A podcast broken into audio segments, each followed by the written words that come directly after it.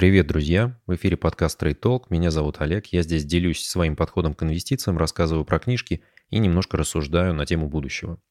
В 115 выпуске подкаста очень хотелось бы, конечно, и это, наверное, было бы ожидаемо, рассказать про обвал на российском рынке акций.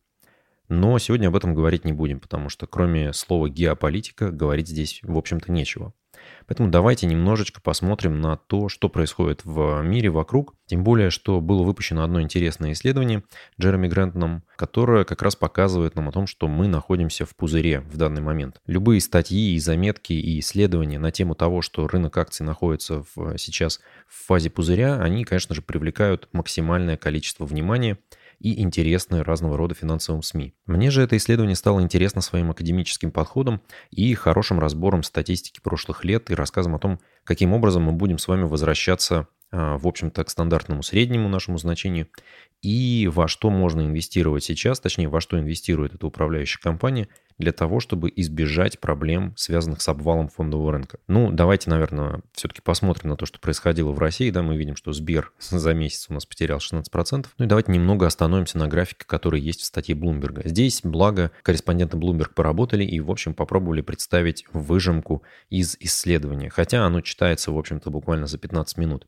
Если вам лень, ссылочка на статью Bloomberg будет в описании.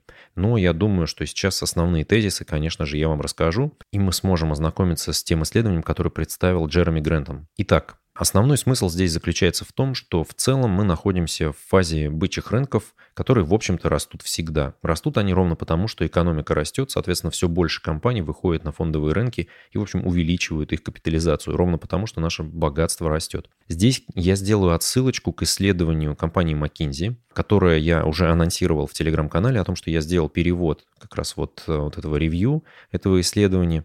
Оно уже на самом деле у меня загружено на сайте. Те, кто подключены к чату телеграм-канала, могут, в общем-то, порыться немножечко и найти ссылочку на него. А, я подготовил на самом деле и свои рассуждения на тему этого исследования McKinsey решил, что на этой неделе все-таки в рассылке стоит поговорить об обвале на рынке и о том, что же нас может ждать и какие действия совершаю в текущий момент я. Поэтому рассылочку эту я немножечко подвину в будущее. Тем более, что она не имеет никакого отношения к текущему моменту, а скорее рассказывает нам о том, в каком тренде мы находимся. Но так или иначе, основные выводы здесь достаточно простые у McKinsey, что все наше, в общем-то, благосостояние, растущее за последние там, 25 лет, оно, в общем-то, было обеспечено практически, было обеспечено инфляцией активов. И основной актив, который, в общем-то, обеспечивал рост – это недвижимость. Об этом мы еще с вами поговорим, порассуждаем в этом исследовании и в моем, э, в общем-то, анализе этого исследования. Но давайте вернемся как раз к движению рынка и к Джереми Грентому. Здесь мы видим с вами, что рынки растут всегда, то есть есть long-term тренд, который постоянно двигает нас вверх. Конечно, угол наклона, который здесь выбран, он, наверное, был бы интересен всем адептам технического анализа, но так или иначе можем посмотреть на то, что приводится в статье как раз. И здесь приводятся стандартные отклонения, сигма так называемые, да, которые как раз вот нам показывают, что как только рынок уходит в фазу 2 а, сигма отклонения, он возвращается всегда к своему среднему значению. То есть вот есть тренд, да, как только мы куда-то выскальзываем вверх или вниз относительно тренда, мы все равно в конечном счете вернемся к тренду. То есть так было, вот видите, в 2000 году, когда был кризис доткомов, мы все равно вернулись к среднему, но при этом не упали ниже тренда. И то же самое происходило в 2006-2009 годах, 2010, точнее, да, а, с ипотечным кризисом, когда фондовые рынки вместе с рынками недвижимости летели в трубу. И видите, в тот момент, конечно, покупатели были просто а, большими молодцами, но чисто психологически покупать в момент, когда по улицам течет кровь, конечно же, тяжело. Но интереснее взглянуть на то, что Джереми говорит, что рынок американских акций на самом деле сейчас находится не в обычном пузыре, а в суперпузыре, потому что он имеет отклонение 3 сигма или даже больше. И если посмотреть на, в общем-то, исторические данные, то такого рода а, пузырение было в 29-2000 году и в Японии 89 года, а, ну и в 2006. И, конечно же, в исследовании мы можем взглянуть на а, предыдущие кризисы, да, и предыдущие сдувания пузырей, Это 29 год, это NASDAQ 2000 года, это 89 год Nikkei и э, американский рынок 22 года S&P 500. Здесь пока что мы видим, что движения вниз какого-то существенного нет. Заметочка писалась буквально в январе. Мы, в общем-то, на самом деле видим, что S&P 500 двигается к значению 4500 уже э, с уровня 4800. Это, конечно же, коррекция, но пока еще даже не 10%. Но я думаю, что у нас все еще может быть впереди. Говоря про а, пузыри, конечно же, первое, с чего начинает а, Джереми, это индекс Никей и связь его с а, индексом коммерческой недвижимости. И мы видим с вами, что в 90-м году цены на активы в Японии, одновременно на акции и недвижимость, росли вот и пузырились. Да? И обратите внимание, что мы до сих пор не вышли на те же самые уровни по значениям. То есть если вы вкладываетесь в фазе пузыря, вы можете и не получить обратно свои деньги. Вы можете как раз потерять все, что происходило в момент пузырения. Тут я хотел бы обратить ваше внимание на то, что происходит с фондами а, компании ARK Investment, Кэти Вуд. Да, она, конечно же, удивила всех в 2020 году, но 2021 год оказался фатальным для флагманского фонда ее ARK Innovation – он потерял 42% к текущему моменту. При том, что индекс S&P 500 прибавил от начала 2021 года 18%. Но обратите внимание, да, если мы посмотрим на текущую доходность year to date, то, конечно, и индекс S&P 500 также теряет вот 8,3%. При этом ARK теряет 26 относительно начала года. Это достаточно много, конечно же. Но мы понимаем, да, что здесь э, ужесточение денежно-кредитной политики, а, ну и, в общем-то, вообще в целом а, сдувание вот таких пузырей в мемных акциях, оно, конечно же, затрагивает в том числе ARK Investment, потому что там внутри находятся компании, у которых, по сути, нет никаких прибылей. Ну, тут э, в исследовании приводится в том числе история, связанная с индексом цен на продовольствия и про то, что мы находимся, скорее всего, в пузырении каком-то здесь в том числе. Ну и основной момент, наверное, который стоит отметить, это то, что самые тяжелые с точки зрения сдувания пузыри – это те, у которых э, были какие-то поддерживающие другие рынки, которые в том числе начинали пузыриться. Здесь, если обратите внимание, да, переводится сразу же вот японская история, о которой мы уже говорили, да, то есть когда не только пузырь на рынке акций, но и пузырь на рынке недвижимости. Так вот, про американский рынок, если говорить, зачем приводится здесь, в общем-то, история, связанная с продовольствием, да, и с э, commodities, на текущий момент мы находимся в такой фазе рынка, где у нас одновременно рынки акций выросли в цене, и все говорят о том, что они слишком завышены относительно своих средних значений. А, рынки недвижимости глобально, причем по всему миру. То есть мы видим, что недвижимость дорожает везде и рынки продовольствия, и commodities. То есть одновременно все подорожало. Тут, конечно, можно сказать, что ну, вы посмотрите на инфляцию. То есть инфляция просто выполнила переоценку активов. Да, действительно, это так. Мы понимаем с вами, что инфляция частично может компенсировать тот рост, который у нас случился, но не весь рост. Э, и здесь, конечно же, основной момент в том, что инфляция в том числе влияет на значение такого показателя, как P E. Да, и обратите внимание, наш текущий пузырь, и он полностью на 100% игнорирует движение за инфляцией. То есть обратите внимание, что инфляция и а, показатель P на E, predicted, да, и realized P E, а, имели показатель predicted и realized P, имели очень высокую степень корреляции, 92%. Сейчас они отличаются тем, что они просто разошлись, да. И в таком случае возврат на ваши инвестиции, он, скорее всего, будет отрицательным в момент, когда вы э, инвестируете при таких показателях на рынке. Тут, конечно же, напомню вам, что ни в коем случае сегодняшний наш подкаст не является инвестиционной рекомендацией и каким-то э, предложением купить или продать какие-то активы. Это только обзор исследования, которое мне показалось достаточно интересным.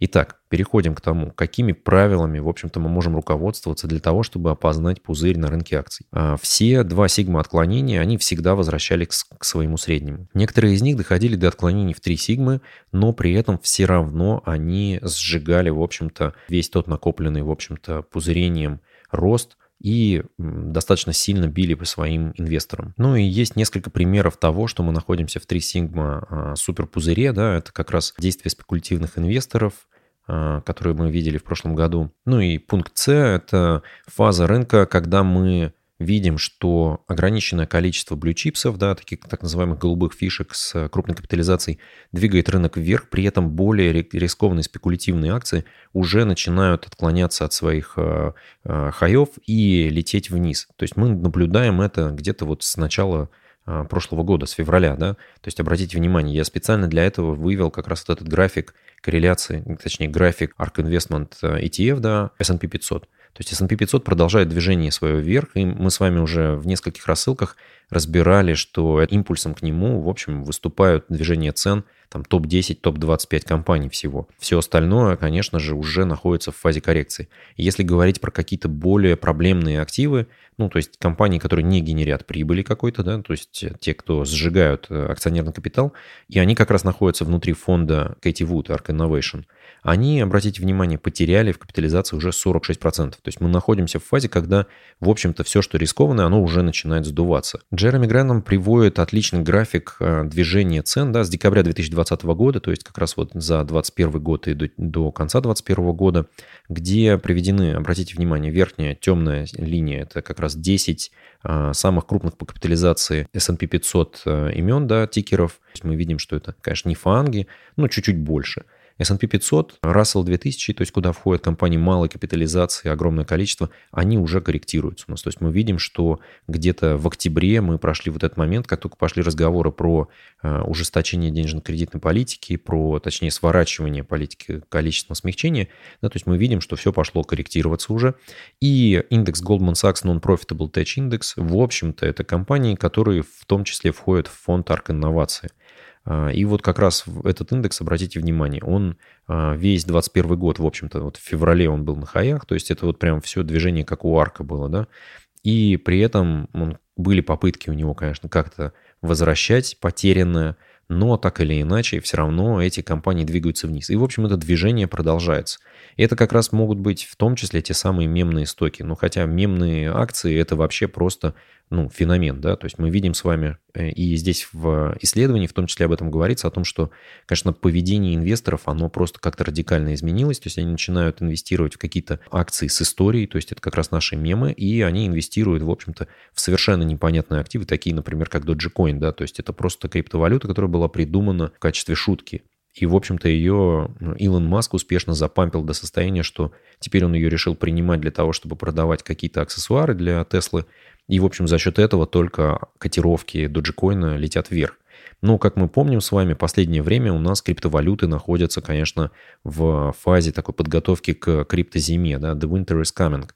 Ну, посмотрим, что с ними будет происходить. В общем-то, уже идут рассуждения о том, что для биткоина 36 и 30 это уровни поддержки, с которых, конечно, они могут полететь еще ниже. Ну, в момент, когда э, денежно-кредитная политика будет меняться, не в ожидании как бы этого момента, а когда она по-настоящему изменится и ликвидность уйдет у нас с рынка, посмотрим, что будет с криптовалютами. Хотя я, в общем, являюсь таким приверженцем того, что за криптой, конечно же, будущее.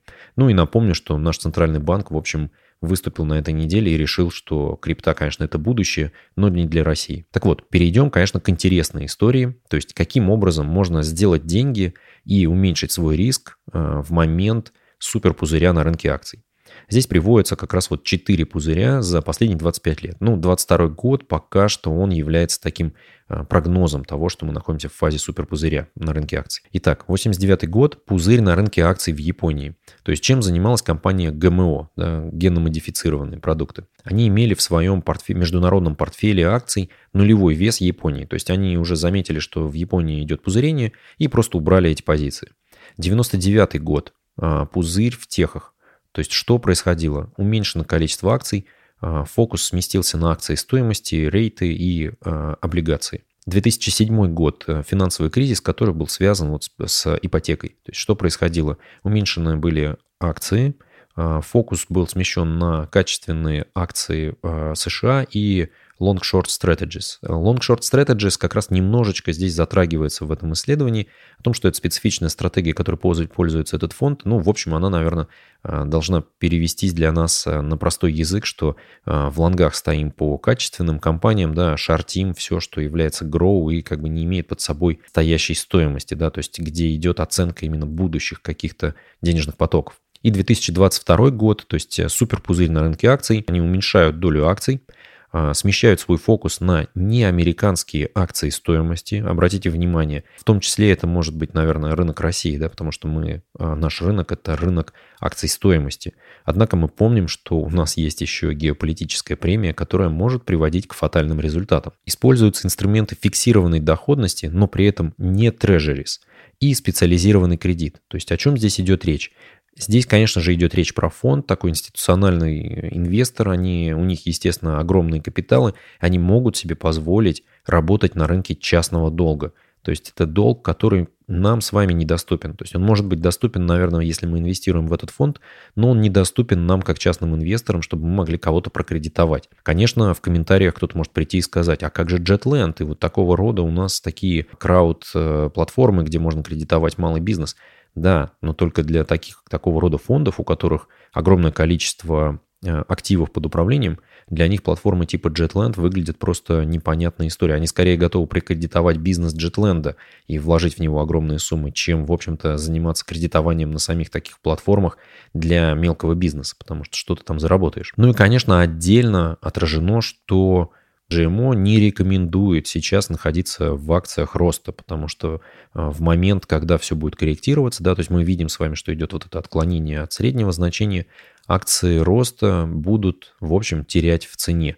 При этом надо держать, мне кажется, в голове, что, конечно, в любом, а, в момент пузыря акции роста теряли в цене гораздо быстрее, чем акции стоимости. Акции стоимости в этот момент ценились, конечно, и набирали обороты. И здесь об этом мы с вами рассуждаем уже весь, мне кажется, 2021 а, год. То есть про акции стоимости они тем более весь 2021 год перформили достаточно хорошо. В момент, когда все будет лететь вниз, акции роста как раз будут наиболее, мне кажется, интересными историями, потому что они потеряют в цене, и они очень быстро наберут обороты и покажут, потому что инвесторы начнут все-таки переоценивать э, эти акции. Ну, сначала это будет такой штраф за нахождение в пузыре, да, за сдувание пузыря, а затем, как бы, ну, акции роста, они штрафуются гораздо сильнее, чем акции стоимости в эти моменты, когда рынок идет вниз. Соответственно, вот в момент, когда мы находимся на дне, мы с вами, естественно, не будем знать этого, акции роста могут быть гораздо более интересной идеей для инвестиций. В текущий момент, конечно, это могут быть акции стоимости. И обратите внимание, здесь нет недвижимости. Меня это немножечко так э, заинтересовало, я не вижу что недвижимость здесь, в общем-то, употребляется в моменте того, что это интересный актив в 2022 году, хотя у меня есть отдельный портфель про недвижимость. Исследование McKinsey, конечно, оно нас все равно приводит к тому, что недвижимость – это, наверное, основной актив, который в общем-то, дорожает ровно потому, что мы имеем инфляцию. Или наоборот, да, дорожает недвижимость и вот реальные активы. И, может быть, поэтому мы имеем с вами как раз инфляцию, которая не равна инфляции официальной. Потому что если вы посмотрите на цены на недвижимость, то она за последнее время на 20-30% выросла. Ну и возвращаясь, наверное, к тому, чем занимается компания ГМО а, и чем занимаются остальные инвесторы. То есть, глядя на это исследование, можно подумать о том, что все пропало, надо вылетать просто из рынка акций, не находиться в нем, потому что все равно мы придем к своему среднему. Это значит, на текущем моменте у нас все слишком сильно оценено, и, в общем, нас ждет, в общем, крах и обвал. А, естественно, мы говорили о том, что у него есть, в общем-то, проблемы с оценками.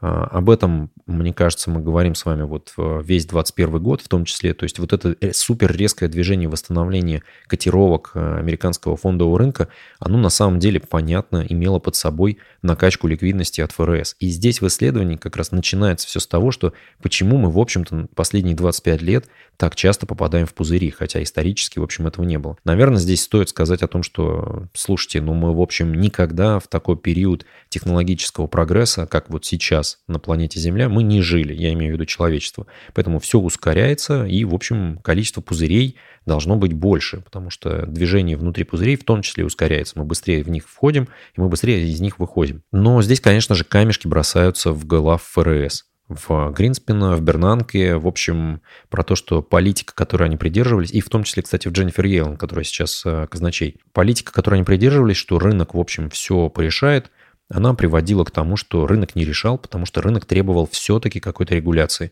И в результате отсутствия регуляции приводило к тому, что, в общем, у нас сдувались пузыри, сдувались достаточно болезненно, и кто-то терял там накопление, пенсии и все остальное, да, вот, ну, вот японский рынок, он, конечно, просто такой образцово-показательный, как это может быть. А будет ли это также в этот раз, мы с вами, конечно же, увидим в ближайшее время. 22 год начался достаточно так скомканно, мы видим, что S&P 500 теряет вот 8% с копейками, да, наверное, могут быть правы все те медведи, которые говорят о том, что есть проблемы на фондовом рынке.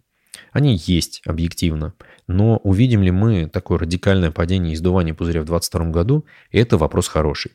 Если у вас есть какое-то мнение на этот счет, обязательно поделитесь в комментариях, жмите лайк, если видео понравилось и вы хотите подобных видео. Ну и напоследок, друзья, напомню, что вы можете подписаться на Trade Talk, это информационный бюллетень или рассылка, по-простому email рассылка. Я уже часто довольно-таки говорил о том, что email рассылки, на мой взгляд, в текущем моменте времени проживают такой ренессанс свой, потому что это стало удобным инструментом доставки мыслей, которые можно почитать в любой удобный для вас момент времени, а не то, что в социальных сетях, когда оно исчезло из ленты, и вы, в общем-то, остались ни с чем. Здесь вы можете всегда вернуться, перечитать материалы, посмотреть в тот момент, когда вам они интересны. А, подписаться вы можете по ссылочке в описании, здесь есть и рассылка, и подкаст. Ну и напомню, что у меня есть Patreon, он был заведен для того, чтобы полностью вычистить рекламу из а, телеграм-канала и не рекламировать для вас разные другие телеграм-каналы. То есть мне больше нравится такое общение без рекламы и без внешнего шума. Поэтому если вам нравится то, что я делаю, вы можете подписаться, перейти на сайт Patreon. Подписка стоит как одна чашка кофе в месяц. Напомню, что у меня на эту тему тоже было рассуждение рассуждения в email рассылке. Можете найти в архивах. Достаточно интересно это все звучит. Спасибо вам за вашу поддержку. Жмите лайки, подписывайтесь на канал, оставляйте комментарии